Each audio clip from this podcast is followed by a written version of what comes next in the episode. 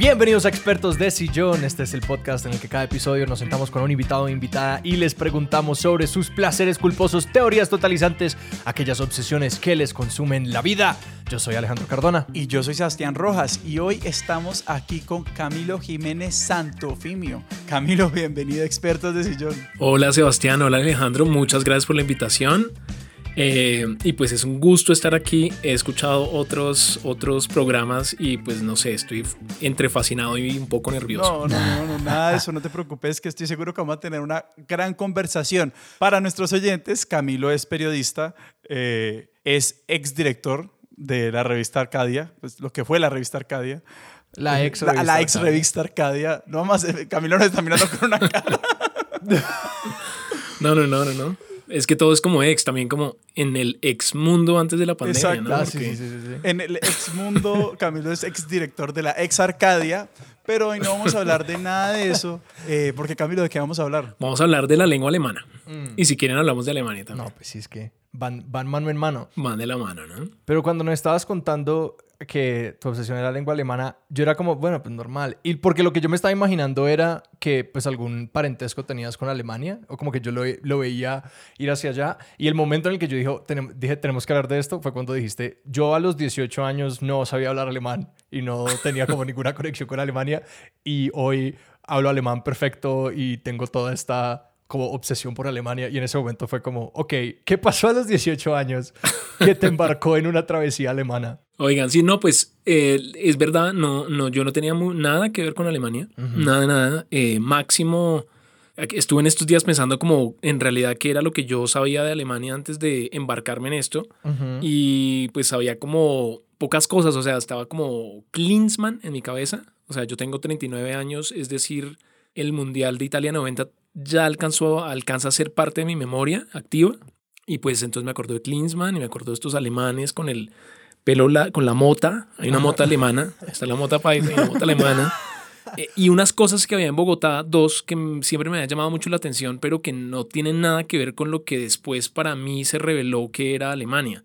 Y eran una, una, un bar en Unicentro que se llamaba la Taberna Bávara, que no sé si ustedes lo conozcan.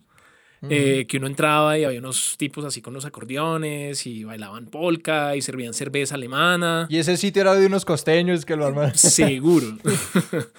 y lo otro era un, pro, un eh, había un canal, en el canal 11 eh, de esas épocas, que era un canal público, presentaban pues había fútbol alemán, narrado por, eh, de hecho, un tipo muy interesante que es el papá de Alberto Salcedo Ramos, que creo, ¿cómo se llama? Creo que se llama Alberto Salcedo también, pero papá.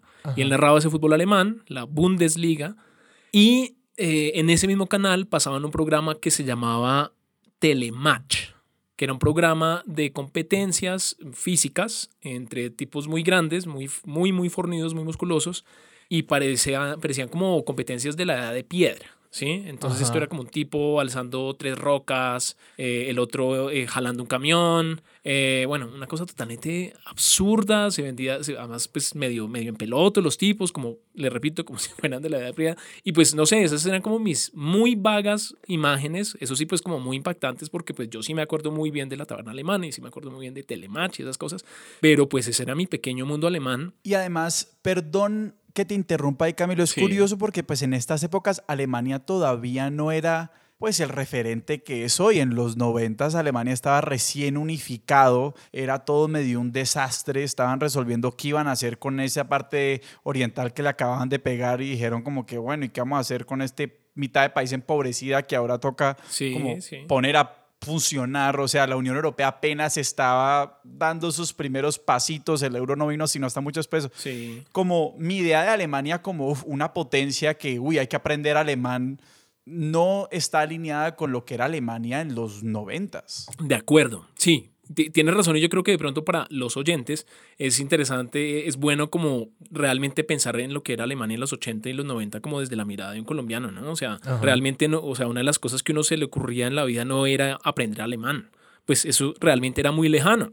Y se suma lo que tú dices, el país estaba dividido en dos, pues yo también me acuerdo un poquito de los finales de los 80, yo hacía el álbum del Mundial y en el álbum estaba entonces una cosa que era Alemania que yo lo pronunciaba Brt, que era que después vine a saber que es Bundesrepublik Deutschland, pero pues en esa época era como Alemania BRD y Alemania eh, DDR. Sí, que era la entonces la República Democrática Alemana, que era el otro lado alemán. Entonces, pues sí, era un país totalmente distinto. O sea, tratamos de que no era un solo país. Sí, eran dos. O sea, eran dos países en el momento. Ah, exacto pero una cultura, que es como una cosa muy, muy, muy impresionante de ellos. ¿no?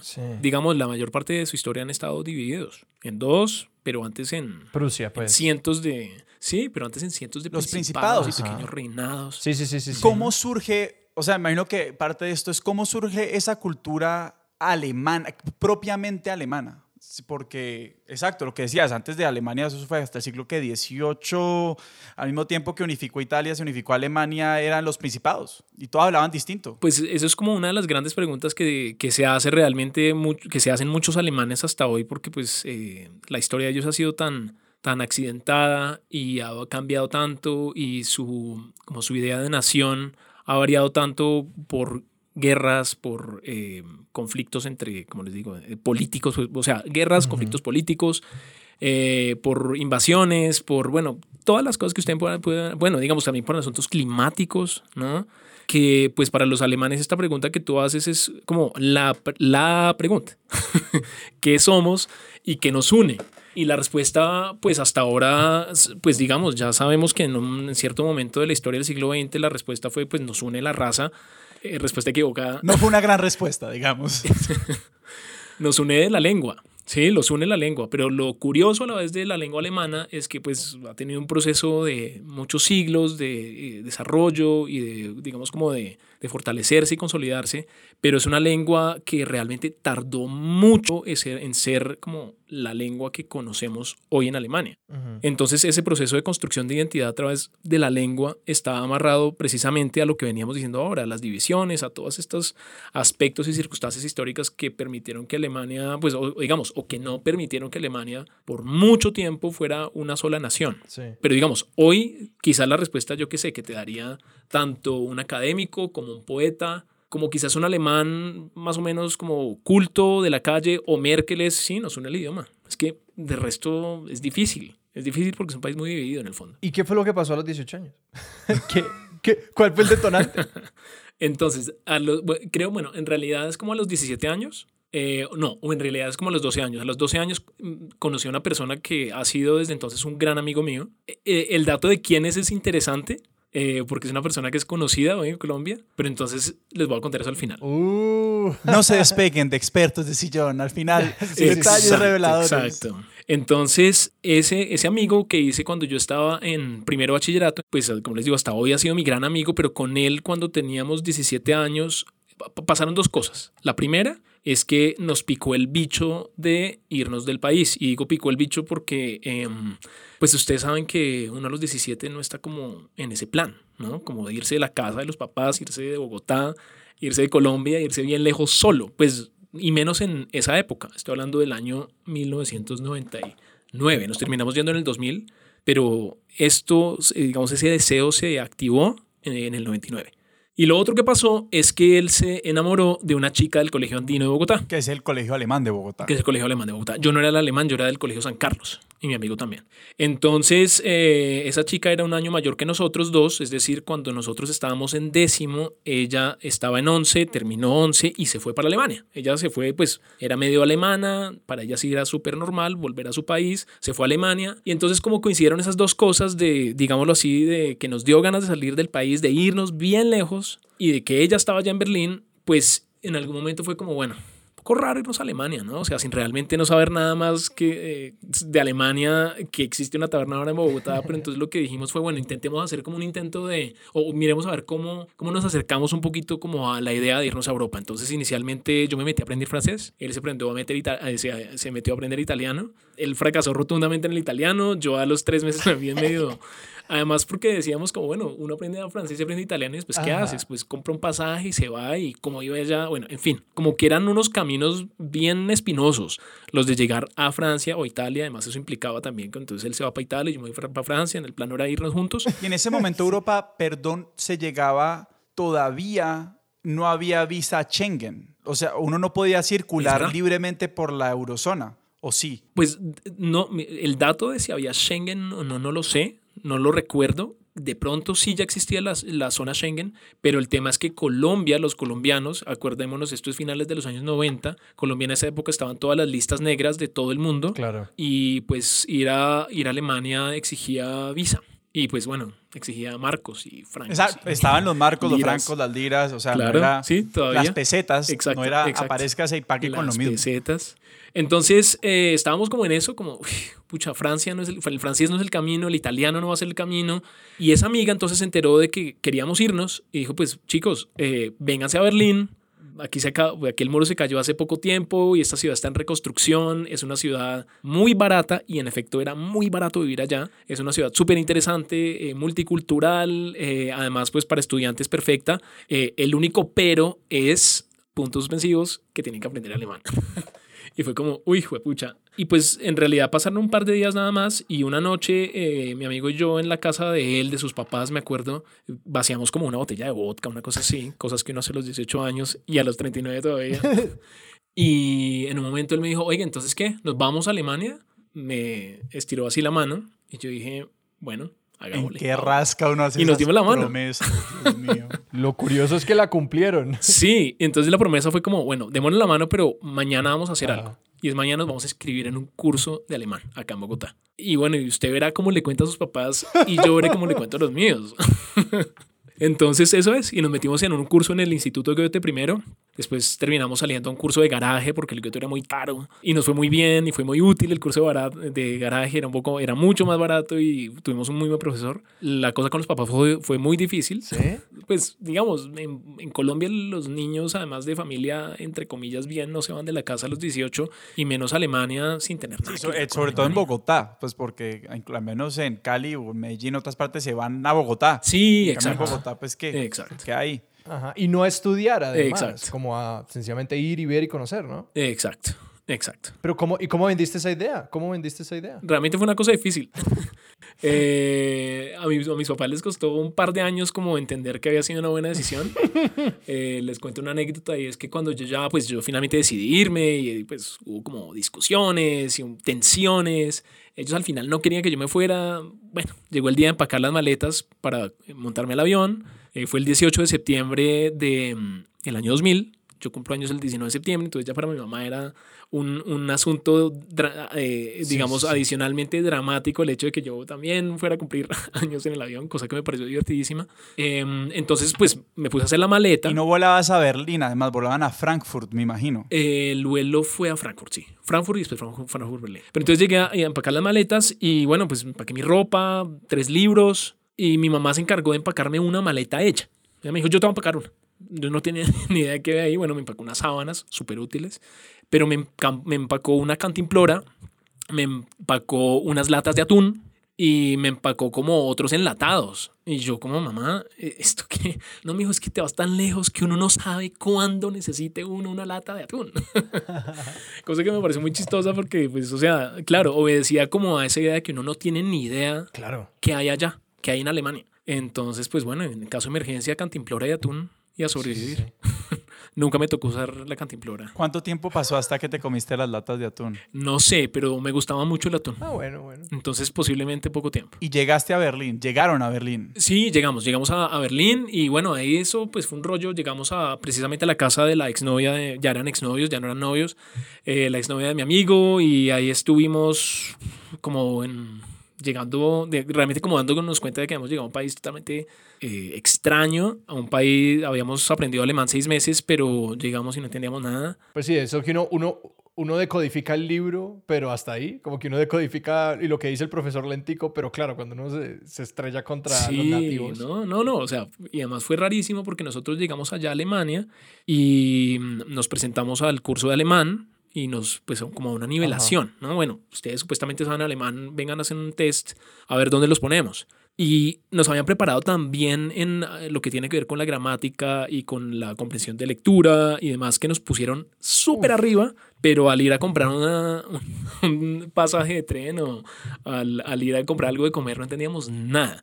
Pero una cosa muy bella es que nos tomamos todo con mucha calma, con mucha inocencia y además llegamos como al final del verano y pues todavía estaba muy chévere Berlín, ¿no? Había todavía hojas en los árboles, había sol. ¿Cómo era esa Berlín de, del 2000? O sea, también está exacto una década casi después de caído el muro. O sea, ¿cómo fue llegar allá? Sí, eso fue muy impresionante. Bueno, tengo muchos recuerdos realmente, pero pues digamos les pongo un ejemplo. Hoy hay una calle que se llama la Allee. Eso en alemán significa, en español significa como el Boulevard de los Castaños, una cosa así. Y esa calle es una calle que hoy es como la calle más costosa de Berlín, pues, o sea, ahí no, pues, me imagino que hoy vivirá ya gente famosa y muy rica. Y nosotros tuvimos un apartamento ahí. O sea, nuestro primer apartamento fue en la Castaña, en la Ley 52. Eso era oscuro oscuro, eh, en realidad era más oscuro que hoy, pero pues psicológicamente también está esa oscuridad del invierno, porque claro, se acabó el verano, comenzó el invierno, comenzó la oscuridad, la noche comienza a las 4 de la tarde, duro. Pero entonces era oscuro, había un, había un bar de reggae donde la pasaban fumando marihuana, buscando un sitio para comer no era como tan fácil, entonces no la pasábamos comiendo eh, kebab, hasta que ya hubo problemas estomacales y fue como, no más kebab. Entonces, sí era, sí era una ciudad, era una ciudad vacía, era una ciudad en reconstrucción, estaba llena de, de grúas, de grúas de construcción. Hay fotos famosas de Berlín realmente como de lo que podría ser en otras ciudades como el Skyline. En Berlín el Skyline eran puras grúas de construcción y si uno iba por las calles, pues para construir, Berlín es una ciudad que está construida sobre un terreno pantanoso que hace mucho tiempo era un lago. De hecho, Berlín supuestamente significa, hay pues dos posibilidades, ¿no? Que signifique oso pequeño, ¿sí? Pues vea Vea eso en alemán también. Bear en inglés, Bea en alemán, Berlín, entonces oso pequeño. Pero parece que no es así. Parece que Berlín es, creo que de algún lenguaje, de alguna lengua eslava y es pequeño lago. Y pues parece ser también, ¿no? Entonces, pues el caso es que si hay un lago ahí, hay mucha agua en la tierra y para construir todo lo que construyeron en Berlín, porque fue muy impresionante también la velocidad a la cual esa ciudad pasó de ser realmente un lugar abandonado, un lugar arrasado, a ser lo que es hoy. Eso realmente, como les digo, no tomó mucho tiempo. Tenían que sacar mucha agua de la tierra y para eso necesitaban unos tubos, y eran unos tubos rosados. Y entonces la ciudad era muy particular porque no iba por cualquier calle y había tubos rosados saliendo de la tierra. Entonces ese era un poco como la, el paisaje urbano, grúas y tubos. ¿Y su día a día ya cuál era? Es decir, era ir a clases. Porque, exacto, no llegaste, llegaron a aprender alemán y no a la universidad, ¿no? Sí, llegamos a aprender alemán. Inmediatamente, pues digamos, era el en ese tiempo para que le dieran una visa, uno necesitaba, pues en general los alemanes en términos de visa son bastante particulares.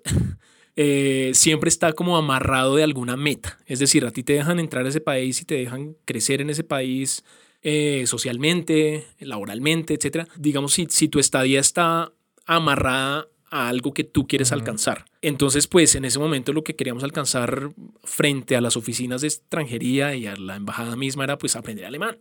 Entonces, todo, teníamos que ir ya con, una, con un cupo en el, en el, en el Instituto de Alemán, de Idiomas. Eh, y sí, fue llegar a aprender alemán, a no entender nada.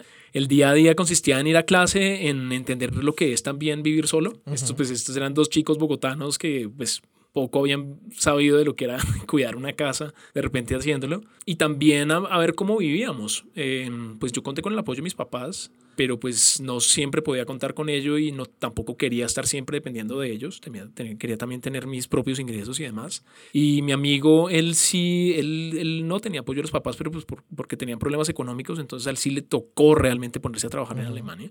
Y entonces ambos rápidamente terminamos trabajando eh, y yo trabajé como mesero. ¿Y ustedes tenían permiso para trabajar? ¿Tenían permiso por debajo de la mesa? Eh, a uno le daban, cuando uno llegaba con ese permiso de lenguas, de, sí, de, para aprender alemán, uno, a uno le dan unos pocos días. Pero bueno, entonces, pues, un poquito legal, un poquito ilegal. Igual esas son unas economías de las cuales también se benefician los alemanes, ¿no? Como sabemos, en fin. Entonces, bueno, él trabajó y yo trabajé, ambos fuimos meseros. Yo fui mesero y terminé siendo mesero como 5 o 6 años. Él también un montón de tiempo, aunque él sí pasó, él pasó, el lavó platos, él limpió baños, limpió pisos, limpió mesas, fue mesero y ya al final era como el gerente del restaurante. pues no lo era por cargo, pero se comportaba como si lo fuera. y era un restaurante de kebabs. No, aunque siempre tuve el sueño de poder tener uno de esos cuchillos de un metro en mis manos y poder oh, como pasarlo por esos embutidos realmente que me parecen un poco asquerosos. Pero que pues son muy Son emblemáticos geniales, de Berlín, ¿no? Entonces, no, no, eran restaurantes, no, eran como cafecitos. ¿Y cuánto tiempo se quedaron? O sea, es que aca- acabo de escuchar a mis cuatro o cinco años, o sea, ¿en qué momento? Me imagino que en algún momento dejaron de estudiar alemán. Sí, o sea, en total mi amigo se quedó en Alemania, él vivió en Alemania como 8 años, 8 o Wow. 9 años. Yo viví 11 años. Es decir, yo me fui en el 2000 y volví en el 2011. Entonces, pues no, pues entre, entre, entre aprender alemán y lavar platos y, y el regreso, pues pasaron muchas cosas. Entre otras, pues yo estudié filosofía e historia en la Universidad de Humboldt de Berlín. También como en cosas pertenecientes a otro mundo, porque el, el- el sistema educativo, digámoslo así, el sistema de educación superior alemán en esa época no era el que conocemos hoy de los, de los bachelors y, la, y los masters, ¿sí? el pregrado y el posgrado, sino que era un sistema eh, precisamente eh, fundado, creado por Humboldt, pero no Alexander, sino por su hermano. Jonathan. Wilhelm. Ah, perdón. No, no, no, este era Guillermo Wilhelm, que, que en vida alcanzó a ser por, por un tiempo más importante y más famoso que su hermano, ya su hermano mayo- más viejo, solo pues ya también un personaje mundial. Y para los oyentes que saben, y para los que oyentes que no saben, no para mí, eh, ¿Humboldt qué fue que hizo? Humboldt, eh, Alexander, bueno, eh, él fue el gran explorador alemán por excelencia y pues digámoslo así como el, el- el descubridor de la interconexión de todas las cosas en la Tierra y en ese sentido pues el fundador de la geografía, La expedición botánica. botánico, un observador impresionante. Pero entonces su hermano Guillermo fue el, fue- era más, pues, un poquito más conocido y más importante en cierta época en Alemania, en la época de las reformas, de las grandes reformas prusianas, en el reino de Prusia, donde estaba Berlín, y él fue ministro de Educación. Y él entonces él fundó la Universidad Alemana, o sea, digamos el sistema alemán universitario, y él fundó también, cofundó la Universidad de Humboldt de Berlín, que en esa época se llamaba la Universidad de Berlín, y entonces el estudio era, consistía en magisterios y diplomados, y eran estudios larguísimos. O sea, yo estuve en la universidad estudiando ocho años, y no es porque, yo qué sé, no es porque me hubiera tocado repetir semestres, o porque hubiera sido vago, porque hubiera estudiado cinco carreras, es porque era un estudio largo y, consist y había una cosa, sin embargo, muy bella, y es que... em, el principio de ellos para la universidad es que al uno convertirse en estudiante, se convertía en miembro de la comunidad académica y científica. Entonces, el principio era, tú entras a la universidad y tú solito miras a ver qué haces. Entonces, yo, pues, yo no viví con Ajá. quizzes, yo no viví con listas de asistencia, yo, a mí me hicieron dos exámenes en ocho años, uno para como la mitad del estudio y el otro para el final del estudio. Entonces, eso fue una cosa muy bella. Y eso es un recuerdo grande que tengo de Berlín. Entonces, esos fueron ocho años. Pero en esos años, ocho años, como tenía tanta libertad y no había obligación de ir a casi nada, pues hice muchas cosas. Entre otras cosas, también me volví periodista. Y en algún momento esta curiosidad, pues esta curiosidad por la lengua alemana, ¿eso fue una necesidad o eso hoy en día vos también lo ves conectado con como lo que te llevó, a- lo que te llevó a estudiar filosofía y letras? Pues para mí una cosa, pues bueno, yo creo que estudié filosofía eh, e historia por, porque siempre, siempre, siempre desde muy pequeño yo he tenido un interés como por las humanidades y yo creo que eso se lo debo a mi mamá, que muy rápido me, me llevó a leer y a, sí, a leer y como digamos como a consumir eh, productos culturales relacionados con las humanidades y como con las artes y, y no sé, digamos como que tenía esa vena. Pero inicialmente, eh, pues la meta sí era aprender alemán. Porque, les repito, uno está en Alemania como bajo la excusa de que tiene que aprender alemán. Y realmente entonces uno tenía que ir en esa época cada tres meses a la oficina de extranjería. Era horrible porque eh, yo lo recuerdo como otra vez, oscuro, invierno.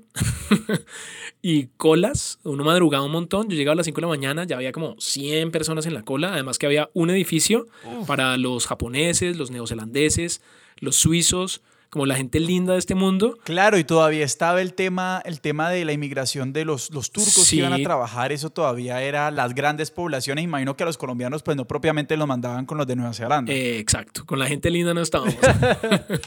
no, o sea, es que realmente el, el edificio de la gente linda de este mundo, que es que era una cosa horrible porque era segregación, eh, era un edificio Sí. blanco, nuevo, no había cola y te trataban bien. Ugh. El edificio mío, que era el de los colombianos y pues entonces muchos turcos eh, y demás, era un edificio viejo, había una cola larguísima, eterna. No hablaban inglés los, los funcionarios. Es como si fuera una cosa, si hubiera sido una cosa intencional. Como de, vamos a ponerles bien Ujú. difícil la cosa a estos señores. Y cuando yo iba cada tres meses allá, después de esa cola la vaina, entonces sí era como, bueno, ¿y cómo le fue en el examen de alemán? Pues bien, entonces como que se volvió una cosa tan existencial porque yo no quería volver a Colombia, pues yo quería estar allá. Claro. Yo estaba feliz allá, yo había hecho mi vida allá, había hecho como un primer gran logro propio en mi vida. Uno primero, pues las otras cosas que había hecho en mi vida siempre tenían como otros actores, otros intermediarios, uno va al colegio, pues porque finalmente los papás lo mandan al colegio. Y esto es como lo primero que yo solo había alcanzado. Entonces yo no quería perderlo. Y para no perderlo tenía que aprender alemán. Entonces pues me dediqué a eso. Y me dediqué por mucho tiempo y con mucho juicio. Y lo lindo es que de pronto un día aprendí. O sea, realmente, y, y fue muy impresionante porque yo me sentaba a traducir. Sí, yo pues no sé, eso es una, un buen ejercicio. Sí, uno se sienta, yo qué sé, vamos a coger un cuento eh, de los hermanos Grimm, por decir cualquier cosa.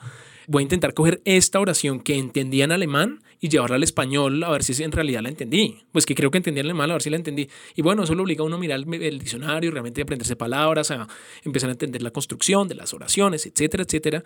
Y bueno, al principio era un dolor de cabeza. Yo no lo hacía con los cuentos de los hermanos Grimm, lo hacía con un libro de sagas de la antigua Grecia. Por un momento pensé que decir yo no lo hacía con los hermanos Grimm, lo hacía con Hegel, pues para practicar, ¿no? Entonces, al principio era muy difícil, pero un día realmente eh, abrí el libro y pude leer de corrido y dije, ok, lo logré, realmente, como, Ajá, ajá. wow. Y después ahí dije, pues yo sí quería leer algún día Kafka en alemán, voy a coger la metamorfosis a ver qué tal. Y me la leí porque además Kafka tiene una cosa impresionante y es que escribe con una claridad eh, impresionante. O sea, realmente es una, una claridad que le permite a uno, de hecho, apropiarse un poco más de la lengua. Pas- había pasado un año y yo había logrado esas cosas y dije, wow, estoy en la cima del mundo, logré lo que quería, aprender alemán. Entonces la parte chistosa de todo esto es que em, yo hice eso, ¿sí? Entonces me leí la metamorfosis y me leí y ya traducía bien esas sagas, pero entonces yo iba, entonces cuando terminó mi primer año en Alemania, yo ya entré a la universidad, pero antes de poder realmente entrar a los salones universitarios de la Universidad de Humboldt, me tocaba hacer como una especie de bachillerato internacional, como una cosa de nivelación. ¿Eso cómo, cómo es que se llama? Eso se llama Studienkolleg. Studienkolleg, sí. Ok, sí. Y es, pues eso era la Torre de Babel, ¿no? Es, allá estaba la hija del embajador ruso de 17 años, había una señora checa, divorciada por tercera vez de tres alemanes de 45 años, yo me hice un amigo mongol, tenía una otra amiga de Costa de Marfil, bueno, eh, una maravilla, de hecho, pues convivir con es- estas personas durante un año, porque eso duró un año, pero yo cuando llegué allá, yo dije, bueno, pues voy a sacar a relucir mi alemán. El problema es que el libro de sagas de, las, de la Grecia antigua era un libro de una, era una traducción del siglo XIX, muy famoso. Entonces yo hablaba un alemán muy chistoso. Vos hablabas alemán prusiano, más o menos. Como- Es exactamente lo que le pasa con el árabe, como tiene el, el- el idioma estándar, que es el que se usa en los noticieros y esas cosas, y el, y el coloquial, cuando uno le habla a alguien en árabe que te dicen como, ¿por qué estás hablando como poeta? Uno, Tal cual, tal cual. Ojalá hubiera hablado como un poeta. Yo hablaba una- un revuelto de palabras, de términos antiguos, eh, con usos antiguos. Y la gente, pues yo parecía un payaso. Pues yo re- realmente como un tipo, un perro a cuadros ahí hablando un alemán rarísimo, sofisticado, pero pues anticuado a la vez. Y eso me hizo, y eso, y eso me, me dio durísimo. Eh, hubo muchas burlas, muchas, muchas burlas. Y eso me hizo ya como pensar, bueno, yo tengo que aprender una cosa que se llama el, el- el alemán coloquial. Y hay una, pues se llama Umgangssprache en alemán, y es como el alemán del día a día. Eh, y me costó mucho, mucho, mucho llegar a, dominar el alemán del día a día, y solo empecé a hacerlo cuando conocí a quien fue mi esposa, una alemana que conocí en 2006, y ella, pues, ella me, me, me ¿sabes? Como que me bajó de la nube y me dijo, mira, esto es lo que se habla en este país. nada de, nada de, por favor, nada de siglo XIX. No, no, no, no me hables aquí como, como si fueras un, un filósofo de la, de la ilustración. Entonces, eh, eso fue como una historia muy, muy particular que tuve con el alemán. Bueno, y lo lindo es que después sí lo aprendí muy bien. Lo aprendí muy bien, a hablar ya coloquialmente y, y llegué incluso a escribir en un periódico en Alemania, a trabajar como periodista de planta de un periódico, eh, escribiendo todos los días en alemán. Yo estoy intentando sacar la lección de cómo aprender un idioma y lo más valioso que he sacado es como haga que su vida dependa de ello.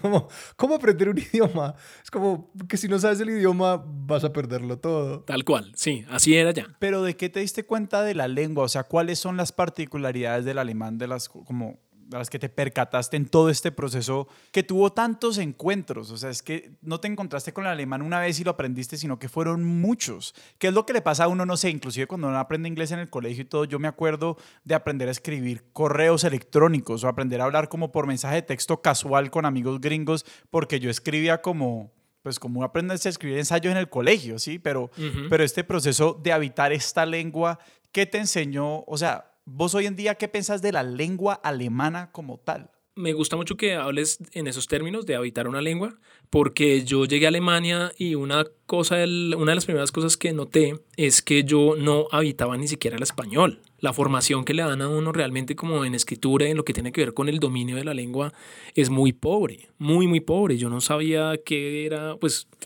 no sé, yo creo que yo fui un estudiante medio aplicado en el colegio, pues sí, o sea, pero, pero yo no me llevé principios claros, ni reglas claras, ni sabía realmente cómo funcionaba la lengua. Uno creo que hablaba por lo que había escuchado de, las, de la familia, de los amigos, más o menos en el colegio, por lo que uno aprendía a repetir, pero en realidad algo así como de apropiarse, de realmente saber que la lengua tiene unas partes y que esas partes son de uno, y además que esas partes le definen a uno la identidad, eso es una cosa que yo no tenía, no la tenía clara y tampoco la tenía no era parte de mí. Entonces yo llegué allá y lo primero que hice fue darme cuenta que al aprender alemán eh, estaba también reaprendiendo el español y está aprendiéndolo bien. O sea, estaba ya aprendiendo a conocer mi casa en español al entrar a habitar la casa en alemán. Y debo decir que hasta hoy habito muy bien la casa en alemán. O sea, me siento, eh, sin que esto suene, por supuesto, pretencioso, me siento muy en casa con la lengua alemana, porque ahí realmente tuve mi primer encuentro directo con la lengua. ¿Qué ventaja tiene el alemán? Que el alemán em, es una lengua que fue, como la conocemos hoy, que fue creada, realmente creada por un esfuerzo colectivo en, entre, como entre el siglo XVII y el siglo XVIII por filósofos, poetas y lingüistas.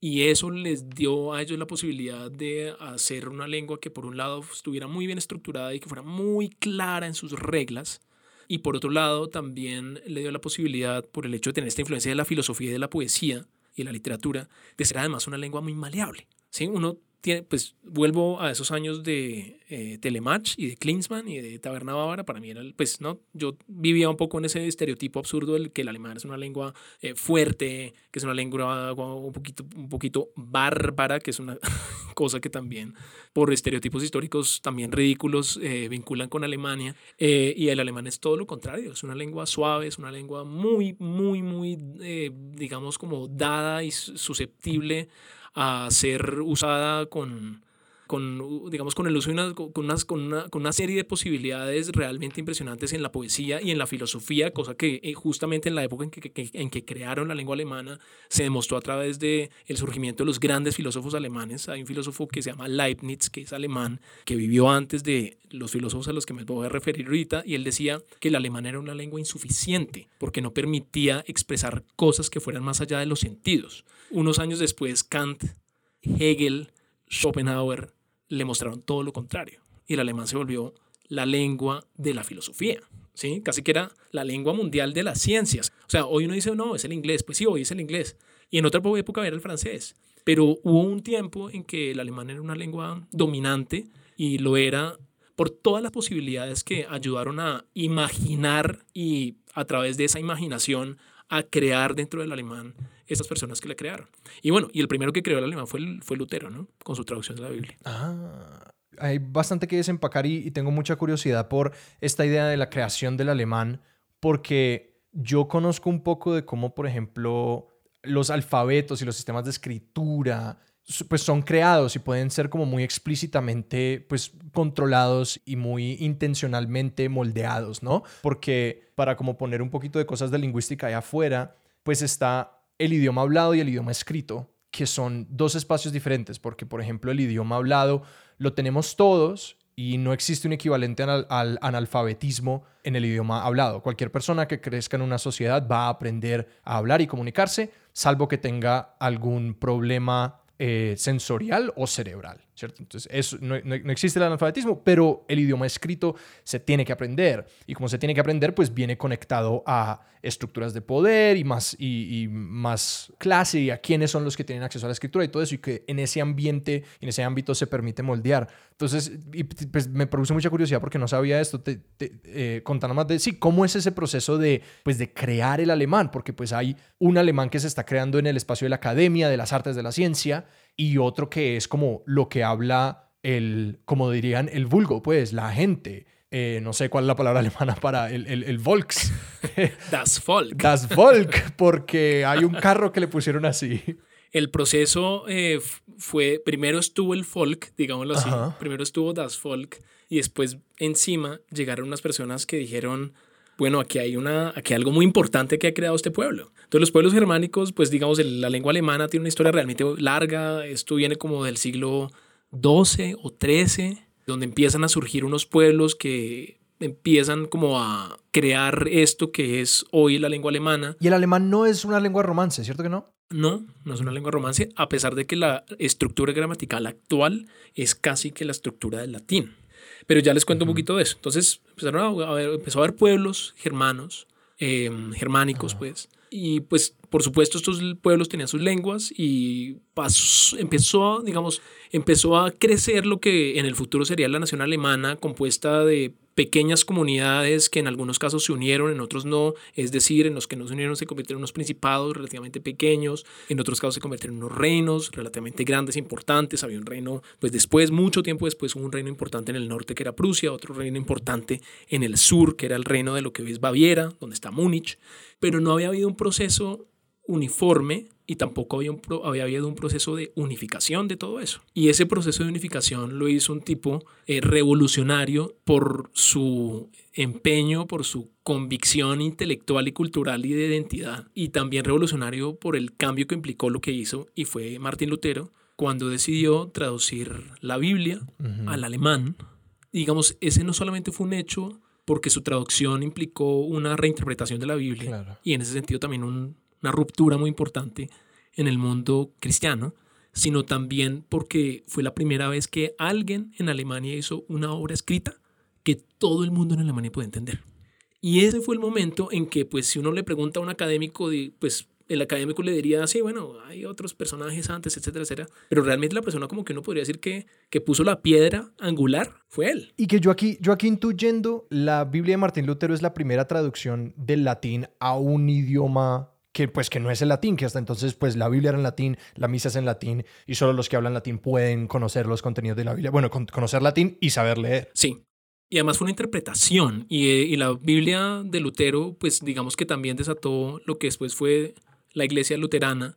Es una Biblia de pues que cambió también el mundo y cambió y sobre todo fue también angular en la forma en que los alemanes ven las cosas y la vida y es porque su reforma implicó que la Biblia es una cosa que cada quien interpreta a su bien y cada quien en ese sentido se apropia de la Biblia, se apropia de su existencia en el mundo y se apropia de una cosa que después para los alemanes se volvió muy importante y es de la capacidad de ser personas responsables. Claro, una, una autodeterminación que corre muy en contra con el dogmatismo de esos siglos en los que, pues sí, todo, todo, todo ese conocimiento lo, lo, lo concentraba la iglesia. Y preguntándote por ese alemán de Martín Lutero correspondía a cuál de todos esos reinos y principados. Pues digamos, había como una hay un alemán que ya se estaba hablando en círculos influyentes políticos, ¿no? Digamos, el alemán que tenía que hablar entre entre reyes o entre príncipes tenía que ser un alemán que ambos entendieran. Una suerte de alemán diplomático, por decirlo así. Pues sí, pero digamos como que la lengua alemana sí tiene unos niveles, unas fases que están descritas y tiene unos nombres largos en alemán complejos que no voy a decir en este momento. Pero nadie había, nadie había pensado que esa podría ser una lengua común y nadie lo había visto como el futuro identitario de esa sociedad y mucho menos alguien había pensado que podía de pronto escribir una obra que tuviera un carácter universal. Entonces, pues lo que hizo Lutero fue traducir la obra universal para cierta mirada de mundo occidental. Y eso fue supremamente revolucionario. Y ahí pues básicamente se dio cuenta eh, toda esa cantidad de comunidades que había en esa zona del mundo que sí compartían algo y que ese algo estaba muy, muy adentro y muy en lo profundo de su ser.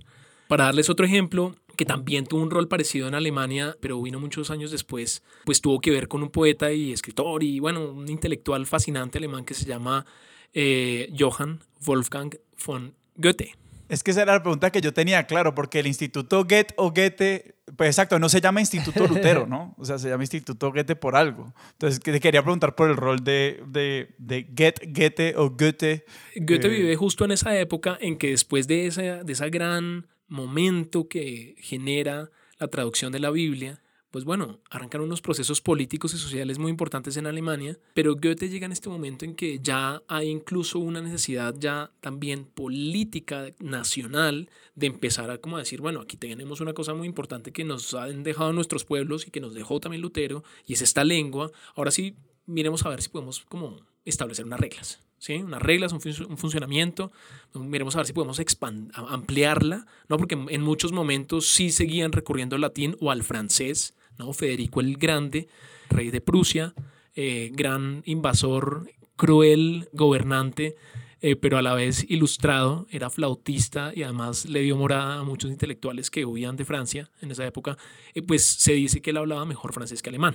Y eso es una cosa que pasaba con muchos gobernantes y con muchas personas influyentes de esa época en Alemania. Entonces llegamos a un momento en que había unos escritores y unos poetas y unos filósofos que empezaron a sentir la necesidad de tener que poder explicar lo que querían hacer y desarrollar sus teorías en alemán. En ese mismo alemán que había venido ya empezando a llenar todas las áreas de la vida pública. Porque hasta entonces esos poetas y académicos escribían en otros idiomas como francés, latino. Muchos en latino, en francés.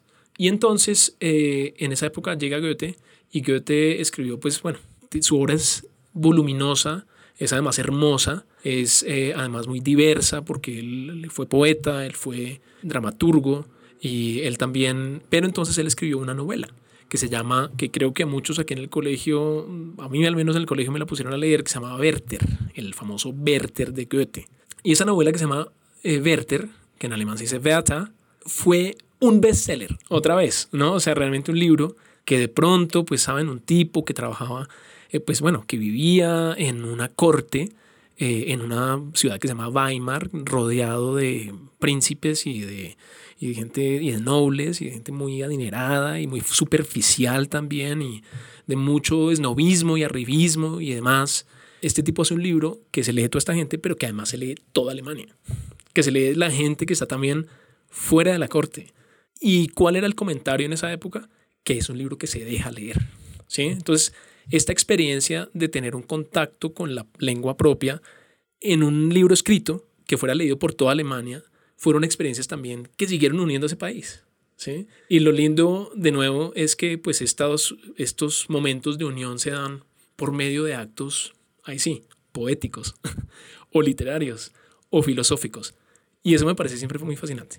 Hay algo en, en, todo lo que estás diciendo sobre cierta idea de democracia, no sé si la palabra es democracia, si es accesibilidad, que, que como impregna todo esto y es sí un, una lengua y una forma de usarla que, que congrega a todo el mundo, ¿sí? Y eso es algo que igual, pues no sé, al menos uno, uno puede armar paralelos con cosas de la economía, de la cultura, de la, de la, de la política alemana, eh, al menos de, de, ciertos momentos, inclusive, pues no sé, la República de Weimar, mil cosas, pero, o sea, vos sentís que, que sí hay, o sea, eso, eso sí está ahí, Hoy, dices. Pues no, no sé, o sea, eso ya estamos especulando, pero, pero que hay algo de, de, de, esa forma como se desarrolló el lenguaje que los alemanes han entendido como parte de lo que los hace un pueblo y tiene que trascender el lenguaje mismo. Perdón que estoy dando muchas vueltas. eh, pues mira que es una buena pregunta porque... Porque no sé, no sé, si, si, tú ahorita le preguntas así a un alemán, eso así como, bueno, ¿y qué te hace a ti alemán?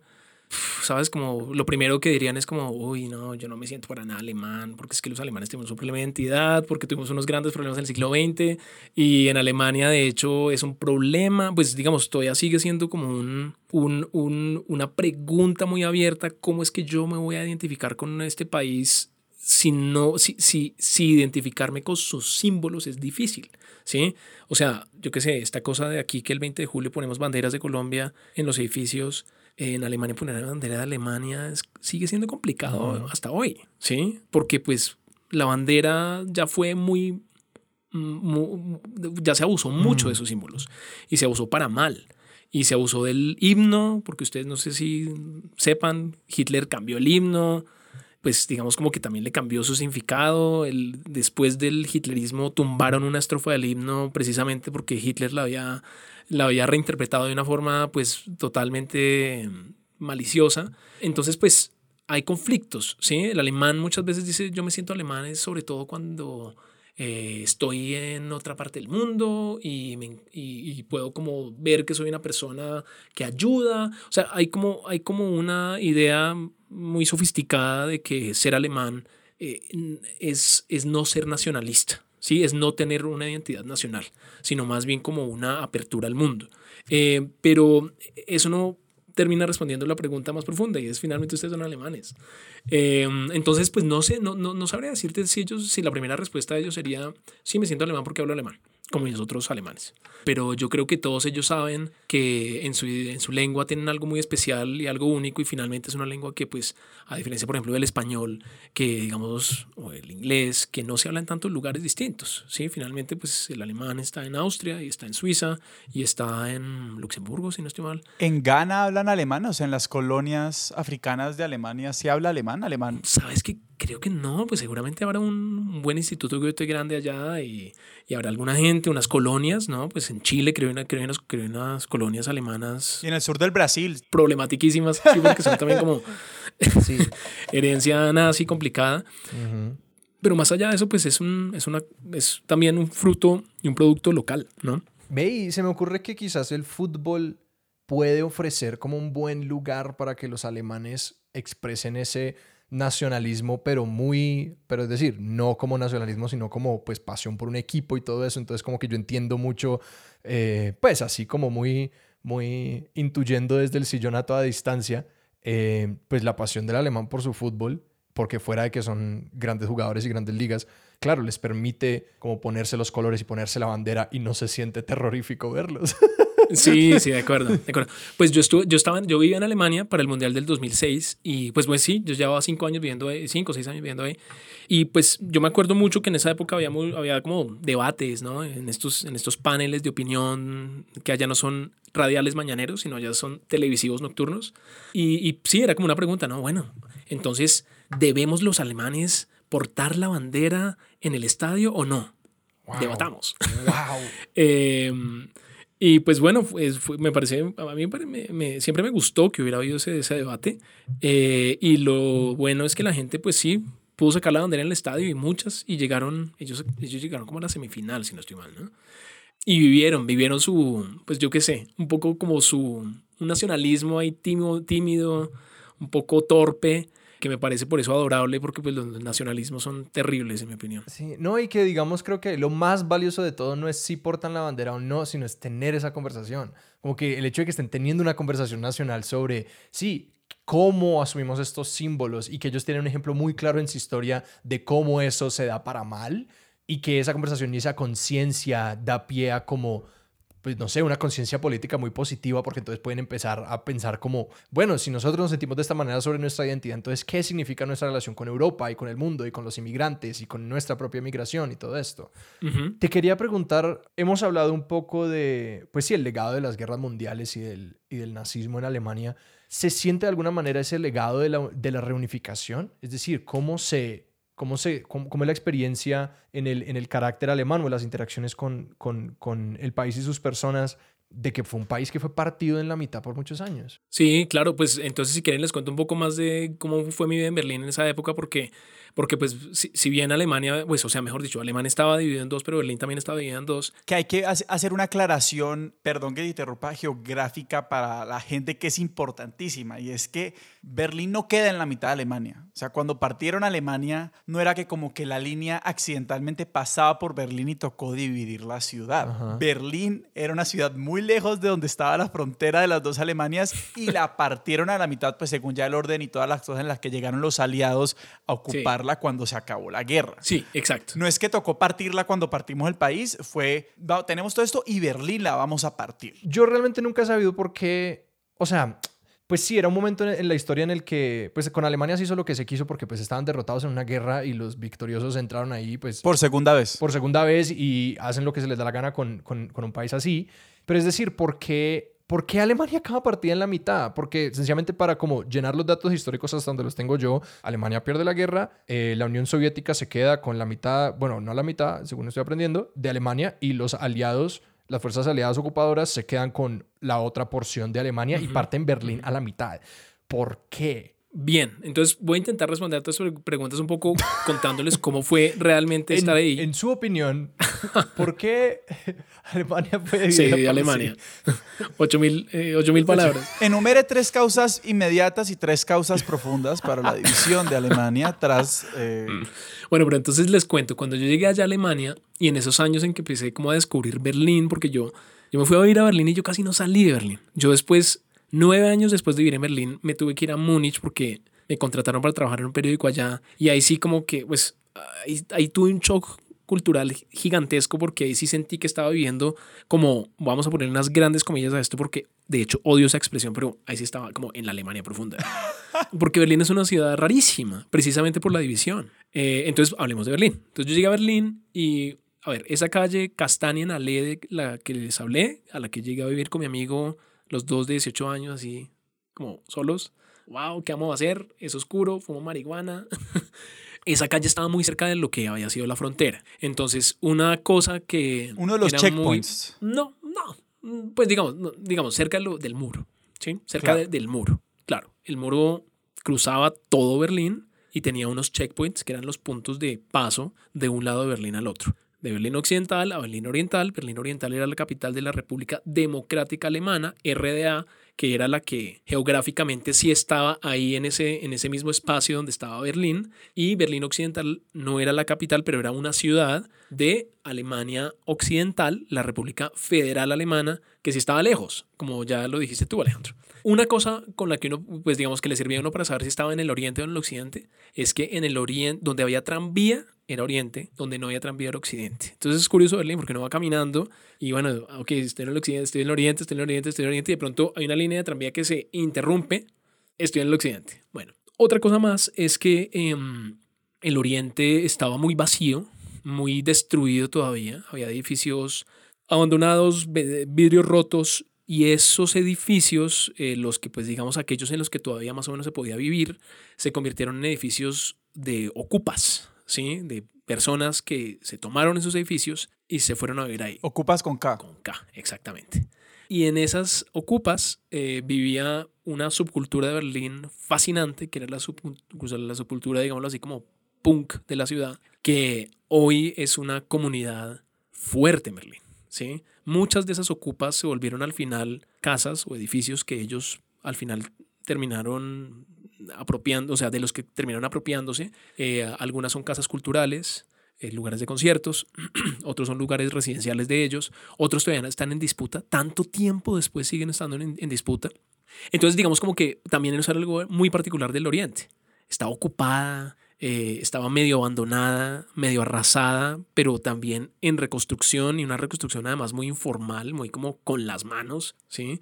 Justamente porque allá eh, digamos, durante mucho tiempo fueron llegando estudiantes, fueron llegando gente muy joven, fue llegando gente que se había sentido muy excluida en el resto de Alemania, también la eh, Alemania socialista, pues la cultura gay de Berlín era enorme, enorme, enorme, y es, sigue siéndolo, uno de los, digamos, uno de los países donde, ah, tanto a nivel legislativo como social y cultural, digamos que la, el grupo social LGBTQI es muy amplio y muy fuerte. Y algo más que también es curioso es la apariencia de la gente. Ya les hablé del peinado de Klinsmann por allá en el 90. Fokuhila se llama eso en alemán. Pues es el nombre que le tienen los alemanes a ese peinado. ¿Las gatas alemanas se llaman Fokuhila? No, no, no. Digamos, la mota en alemán, el, el, la greña paisa, lo que aquí llamamos la greña, que es como que uno tiene cortito adelante y largo atrás, en Alemania le tenían ese nombre, Fokuhila. Eso significa, eso es, eso es una eh, abreviación de vorne kurz, hinten Lang. Ah, eh, adelante corto, atrás largo. Sí. Sí. Entonces. Entonces, lo, lo curioso es que por el, digamos, como por la lentitud que había en, el, en, la- en la vida en la República Democrática Alemana, es decir, en la República, en la Alemania socialista, Ajá. por la distancia que ese muro en realidad creó, ¿sí? Porque era un, pues, esto era una muralla, pero fue una muralla que realmente funcionó como si fuera un gran abismo Ujú. a ese Berlín Oriental y a Alemania Oriental no llegaban mucho como las cosas o los productos culturales y comerciales del, de Occidente, ¿sí? de lo que se llamaba en esa época Occidente, tanto Alemania Occidental como el mundo occidental capitalista pro-yanqui. Em, entonces, pues, digamos que ah, allá eh, la llegada de los bananos, por ejemplo, a Berlín Oriental y Alemania Oriental fue todo un fenómeno. Y eso fue una llegada en los años 80, mientras ya todo el resto del planeta comía banano, por decir solo un ejemplo, y realmente fue una cosa muy particular. Pero más allá de eso, entonces, volviendo a del peinado, pues eh, la moda del peinado Fokujila de Klinsmann había sido una moda en los 90, pero en los 2000, cuando yo llegué allá a Alemania, en Berlín Oriental la moda era tener ese peinado. Entonces, uno muchas veces podía como identificar a quiénes eran de Berlín Oriental y quiénes de Berlín Occidental simplemente mirando cómo tenía el pelo, cómo, cuál era la ropa que traían, Por la greña. cómo se relacionaban con el mundo y con el otro.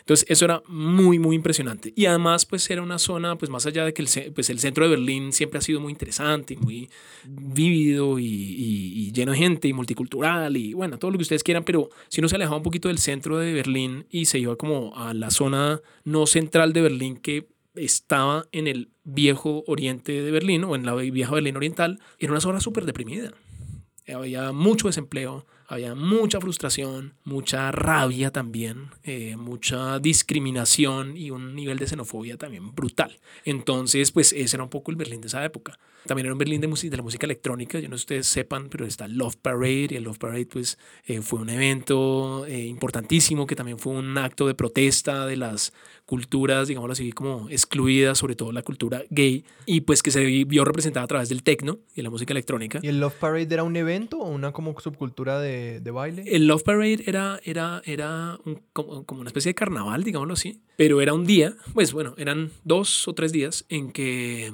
la ciudad paraba, todas las discotecas se abrían con música electrónica, especialmente techno, pero en el centro del Love Parade había un parade, una parada, una marcha, por la avenida del 17 de julio, que es la gran avenida que conecta la puerta de Brandeburgo de Berlín y el Ángel de la Victoria, que de pronto algunos han visto porque hay una película muy bella eh, que gira en torno a ese ángel. eh, ángel. Y, y, en- y es una avenida gigantesca, muy hermosa, en medio de un parque que se llama el Tiergarten, y ahí se instalaban un millón de personas a bailar tecno todo el día. ¡Wow! Sí, brutal. Eso se acabó, pero pues ese era eh, el Berlín de ese momento, ¿no? Una, una colcha de retazos, ahí sí, literalmente. Y pues un lugar perfecto para estar así como, como buscando un rumbo en la vida. No respondiste a la pregunta de la vergüenza de los alemanes. Que- que lo, que, lo que te preguntó Alejandro de, de las causas de la separación. Ah, ah, sí. Bueno, pues ahí hay como una cosa histórica interesante, es que cuando, como tú lo decías, tú mismo lo dijiste, Sebastián, los aliados llegaron a Alemania, pues después de la capitulación de, del régimen nazi, hitleriano, eh, pues ellos se dividieron la administración del país, ¿sí? Entonces esa división administrativa, digamos, esa, esa administración temporal de Alemania la hicieron cuatro países, ¿sí? La Unión Soviética, pues, Gran Bretaña, Estados Unidos y Francia.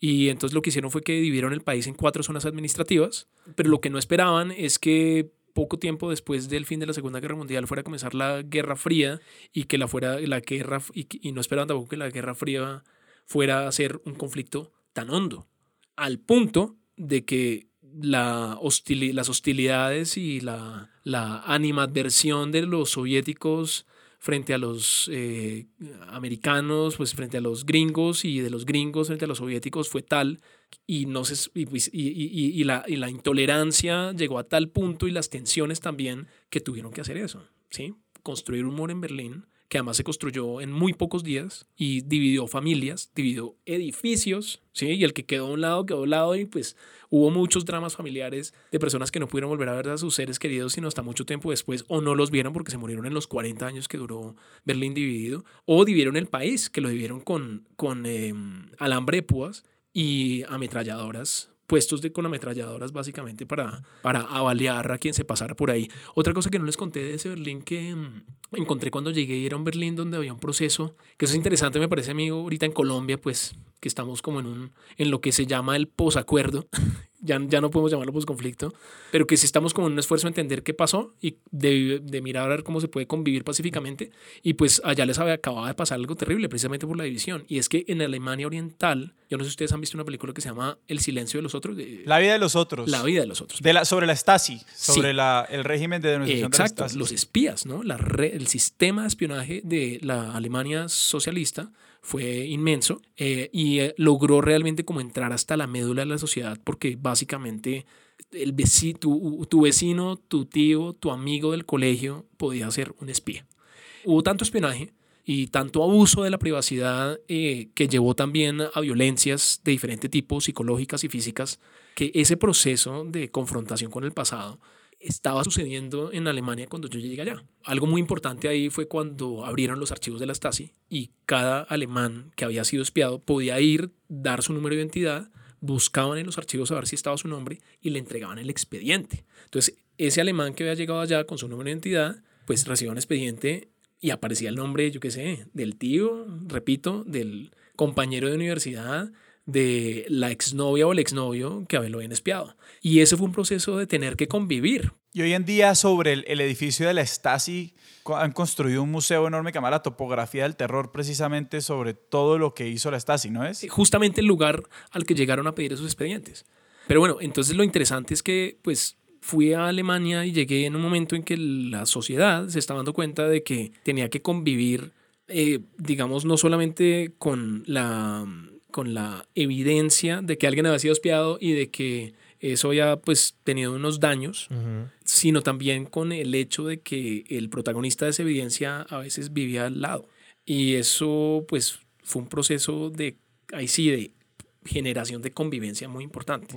Y de convivencia pacífica. O sea, porque no hubo como muchos hechos de violencia después de eso. O sea, no es como que leí aquí que tú me espiaste, ahora voy a caerte a ti y te voy a hacer daño, sino que lo que pasó es que fue un proceso de verdad. Y fue una verdad que al final, más o menos, em, desató unos procesos de reconciliación interesantes y por eso digo que es interesante para Colombia. Pero precisamente vos, vos te devolvés de, de, Alemania en el 2011, o sea, los, el proceso de paz con las FARC empieza en el 2012. ¿Cómo cambió tu visión de Colombia tu experiencia en Alemania o cómo hasta el sol de hoy, digamos, manejas esa, esa relación con, pues dijiste que te sentías en casa en la lengua alemana, ¿sí me entendés? ¿Cómo es manejar? Y hay otras cosas que te, que te vinculan a Alemania hasta hoy.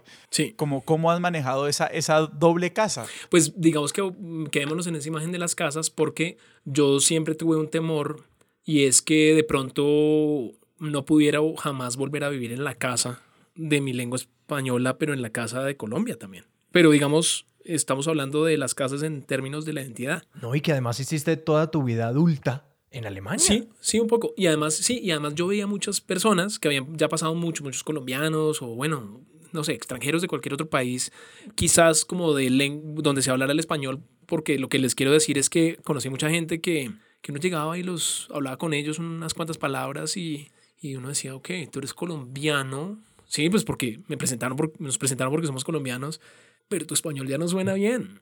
Y no sé, ya no, ya no te sientes como de allá, te sientes mucho más de acá. Pero en Alemania pasa algo muy difícil todavía y es que uno ah, puede pasar muchos años viviendo allá, pero todavía sigue sintiéndose un poquito ajeno y un poquito extraño. Entonces yo no quería estar en esa situación en la que no podía volver a mi casa colombiana y estaba encerrado en la casa alemana, pero tampoco sintiéndome en casa realmente. y en gran parte eso tiene que ver con la lengua, pues la lengua alemana es súper difícil de dominar. Mi angustia era como desconectarme de Colombia. Entonces me conecté de la forma que pude, em, y esto son épocas pre-Twitter, pre-Facebook, todavía modem. Entonces mi forma de conectarme con Colombia fue a través de los medios de comunicación y lo hice muy intensamente porque había una cosa que me dolía mucho y era haberme ido de Colombia eh, sabiendo que el país estaba en un momento horrible. O sea, usted fuiste en el 2001, ¿no? O sea, todavía seguían los diálogos del Caguán. Sí, o sea, yo me fui poco después, se acabó el Caguán y era terrible. Era terrible realmente como saber lo mal que estaba Colombia, lo mal que habían sido mis años 90, que eran mis memorias colombianas y demás. Y yo decía, yo tengo que, pues, no sé, me, preocupa Colombia. Ahí sí como, es como, quiero saber qué le pasa. Es como si uno está viendo una película y le gusta mucho, pero así sea súper triste. pues yo quiero terminar de ver esta película. Y la película colombiana, digámoslo así, entonces la seguí viendo a través de los medios de comunicación y mm, como que intenté como seguir teniendo aquí un, una vida paralela, inmaterial, digámoslo así, porque yo estaba materialmente allá, pero sí una vida paralela que fuera como avanzando y progresando de forma que cuando yo volviera a Colombia, porque eso sí lo tenía claro, pudiera pues realmente como llegar a un sitio, a un lugar donde ya tenía un, un, terreno abonado y donde podía, pudiera como ya cosechar algo de eso que había venido trabajando. Y eso me pasó. De hecho, cuando llegué acá, la gente me dice, ¿cómo te viniste a Alemania? Primero. Y segundo, eh, no, no te dio muy duro. Y yo, no, todo lo contrario. Llegué aquí feliz y estuve muy contento y reconocí Colombia y comencé a trabajar en la revista Semana y viajé un montón. Entonces, eh, Sí, creo que me sirvió mucho mantener un pie en una casa y un pie en otra casa. Yo tengo una pregunta de chismoso que la voy a hacer de todas formas. Pero vos te casaste. Sí, yo me casé. No solo eso, entiendo. Exacto. Y esto no tiene que ir en, la, en el episodio. Creo que, y, creo que esto satisface mal el chisme de Sebastián, entonces esto lo podemos cortar. No, no, ningún problema, no. Pues es parte de mi vida y, de mi vida alemana también. Pues, o sea, yo, pues con ella aprendí a hablar alemán de la calle, entre muchas otras cosas. Eh, de cierta forma, esa relación y ella me salvó un poco como de dar una burbuja extraña. Yo conocí en 2006 a quien fue mi esposa y vivimos juntos en Alemania hasta el 2011 y nos, vimos a, nos vinimos a vivir juntos aquí a ah. Colombia y fuimos una pareja hasta el 2018, hasta ah. marzo del 2018. Eh, ella y yo tenemos una hija que tiene cuatro años y medio y que se llama Amalia y que vive en Alemania, vive en Colonia. Esa hija es el motivo por el cual eh, mm, sigo partido en dos eh, y por el cual una parte de mí está en Alemania. O sea, no solamente a través de mi hija, sino a través de los muchos viajes que hago y a través de la forma en que ahora también he venido a conocer Alemania, pues ahora como, yo qué sé, al final de mis 30, eh, como padre, eh, en Colonia, además que es una ciudad totalmente distinta a Berlín, totalmente distinta a, a Múnich y como con más madurez y más mundo, ¿no? Más, sí, sobre todo más madurez. Pues, o sea, yo creo que tener, tener hijos, una hija, un hijo, es una cosa que también, sobre todo cuando uno está, bueno, cuando es un, además, hijo de una pareja multicultural, por decirlo así, eh, bilingüe, también te hace hacerte muchas preguntas sobre tu relación con la lengua, o sea, cómo ha cambiado tu relación con el alemán tener una hija alemana. Sí, qué buena pregunta. Pues mira que eh, mi ex esposa y yo teníamos, teníamos algo muy particular y es que hay unas parejas binacionales donde eh, la regla es, yo te conocí a ti en español, entonces yo solo te puedo hablar español, pero cuando queremos pelear en alemán, entonces, y esas cosas, nosotros decidimos que no íbamos a hacer eso, sino que íbamos a ser muy flexibles y que íbamos a usar el alemán o el español si alguno de los dos necesitaba un apoyo, por ejemplo, cuando yo trabajé en el periódico en Alemania, yo necesitaba mucho apoyo como con el alemán para tenerlo en mis huesos, en mi sangre. Entonces hablábamos solo alemán, pero cuando vinimos a vivir aquí a Colombia, ella necesitaba lo mismo, entonces hablamos solo español. Entonces digamos como que en la casa no había ningún problema si se hablaba uno u otro idioma. Cuando nació Amalia, eh, decidimos entonces que ella siempre le iba a hablar alemán y yo siempre español. Eh, inicialmente pues Amalia vivió aquí dos años y esos dos años pues Alemania, eh, Amalia vivió rodeada de la lengua española, pero ahora que vive en Alemania pues su entorno, no solamente su mamá le habla alemán, sino en su entorno se habla alemán y yo soy su vínculo con la lengua española. Entonces yo le hablo alemán día y noche, tenemos llamadas por Zoom de cada vez más largas, ella a sus pocos cuatro años ya maneja Zoom, jugamos, jugamos a las hadas, jugamos a los ponis, jugamos a todo lo que ustedes quieran.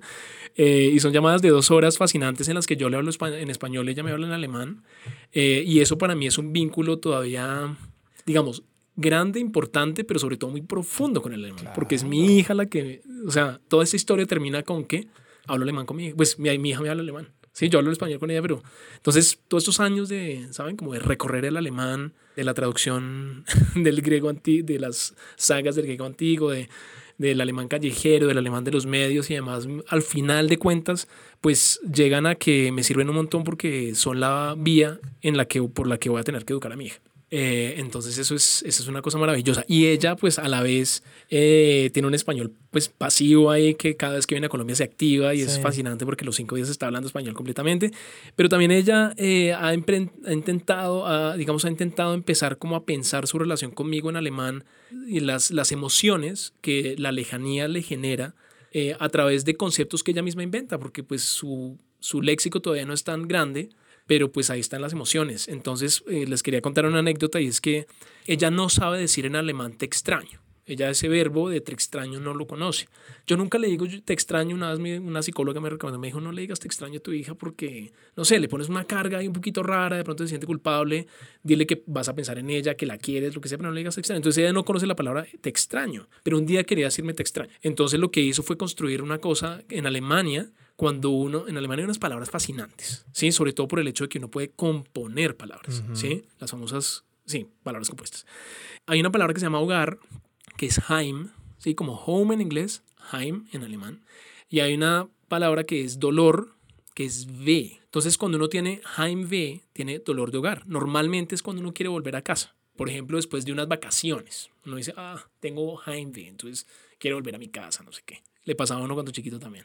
Pero entonces lo que ella hizo fue que se inventó el Jaime por papá. entonces lo que un día me dijo de la nada fue, oye papá, ¿sabes qué? Tengo Jaime por ti, en alemán todo, y además, ¿saben? Creó palabras, o sea, ahí sí como que activó su capacidad de crear en lengua alemana para expresar una emoción frente a mí. Y eso me pareció a mí una cosa que hasta hoy me deja un poco como, como conmovido y que, que realmente como, no sé, me parece muy chévere haber hablado con ustedes sobre, esta, sobre la lengua alemana porque finalmente sí está como ahí apuntalada en algo muy medular de mi vida. Eh, y ahora pues a través de ella, ¿no? Pues Camilo, muchísimas gracias. Gracias por hablar con nosotros. Sí. Muchísimas gracias y nos falta la gran revelación del episodio y era ¿quién es este amigo famoso? La razón por la que cual nuestros oyentes no se han desconectado. Y ese joven era Albert Einstein. ¿Quién era? bueno, no, espero no, no defraudarlos. No, o sea, no fue J Balvin. no, eh, no, pues es, es, Luis Ernesto Gómez. Él ahorita es el, el, el, secretario, del gobierno, de Bogotá. De que fue vicealcalde, pues, alcalde encargado hace unos días, que pues tiene una carrera política ya muy pues avanzada aquí en Colombia y además de todo pues seguramente tiene un camino larguísimo ahí y pues con él fue con quien conviví, convivimos siete años en el mismo apartamento. Eh, yo suelo decir que es como mi primer matrimonio. y nos queremos como hermanos. En Alemania en español. Eh, Camilo, si, si, si alguien quedó picado con la lengua alemana, la historia alemana, eh, la identidad alemana, ¿Será que hay algún libro o película o algún otro pues, producto, algo que puedan consumir? Que, que casi quería hacer la pregunta de, bueno, ¿y uno cómo conoce Alemania si tiene la oportunidad de viajar? Pero se me hace gigantesca. Entonces, como así de, de, alejitos, si alguien quiere, quiere eh, meter los dedos en la piscina del alemán, ¿a dónde los podemos apuntar? Ok, como de la cultura dices. o de, ambas, bueno. Entonces, pues, eh, en cuanto a la lengua, pues, o sea, realmente es como métete ya un curso, eh, hay que hacerlo, es muy importante aprender la gramática y todo eso porque, pues, o sea, yo tengo, yo me vine a vivir a Alemania, después mi hermano se fue a vivir a Alemania, mi hermano es punqueto y pues es un personaje adorado, ya lleva 12 años viviendo en Alemania, es feliz allá, eh, pero pues bueno, él, él nunca quiso aprender la gramática y pues ha podido vivir sin la gramática alemana, pero pues eso le ha limitado mucho la vida en cuanto a hablar alemán. ¿sí? Él vive allá hablando inglés y pues sobrevive porque Berlín está, es, da para eso, digámoslo así. Afortunadamente Alemania tiene eh, una tradición literaria gigantesca, pero eh, también tiene una industria del cine eh, bien interesante. Entonces pues ya hablamos de la vida de los otros, pero hay otras películas muy buenas. Hay una, por ejemplo, que se llama El complejo Bader-Meinhof. Yo no sé si ustedes la han visto, pero es una película sobre una guerrilla urbana que hubo en Alemania en una época que se llamó el, el, el otoño alemán, eh, que es buenísima, de la RAF, así se llamaba esa guerrilla urbana. Es una película fantástica. Y si la gente quiere leerte, seguirte, los que no te conocen ya, ¿dónde te pueden encontrar? Pues ahora sí les cuento brevemente también un poco más de mí. Yo pues entonces he trabajado allá en Alemania en medios y demás y eh, trabajé en la revista Semana, cuando todavía era la buena revista Semana. Pues trabajé en Vice Colombia y después ya trabajé en Arcadia como director de Arcadia pues estoy en Twitter, sobre todo en una posición de, de fisgón y de, y de. No sé, quien quiera buscarme, eh, que me mande un mensaje por Twitter. Sebas, ¿a nosotros dónde nos pueden encontrar en redes? Nos encuentran en Twitter en arroba expertos sillón. En Instagram somos arroba expertos de sillón y nuestro correo electrónico es expertosdesillón arroba gmail.com. Camilo, de nuevo, muchas, muchas, muchas gracias por estar aquí. Muchísimas gracias. No, a ustedes, un gusto. Nuestra música es de Juan Esteban Arango. Nuestro logo es de Sebastián Márquez. Expertos de Sillón es un proyecto de Sillón Estudios producido por Sara Trejos. Yo soy Sebastián Rojas. Y yo soy Alejandro Cardona. Hasta la próxima.